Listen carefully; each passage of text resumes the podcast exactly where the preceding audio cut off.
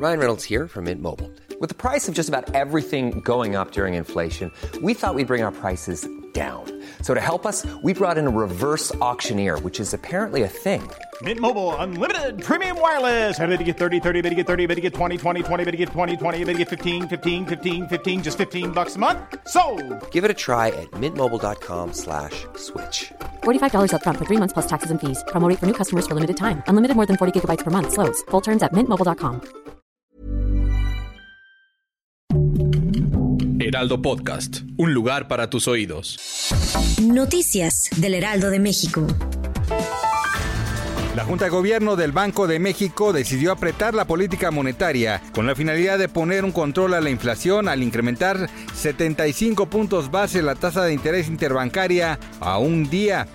Con ello, a partir de mañana se ubicará en 7.75%, informó el Banco Central.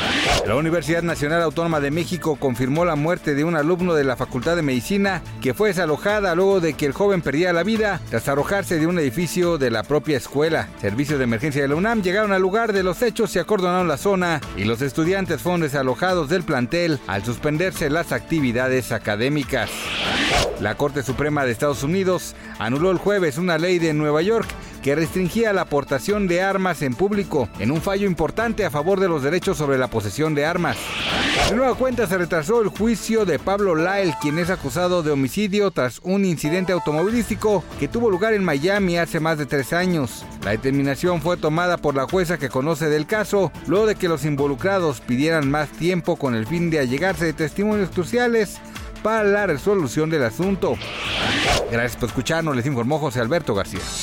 Noticias del Heraldo de México.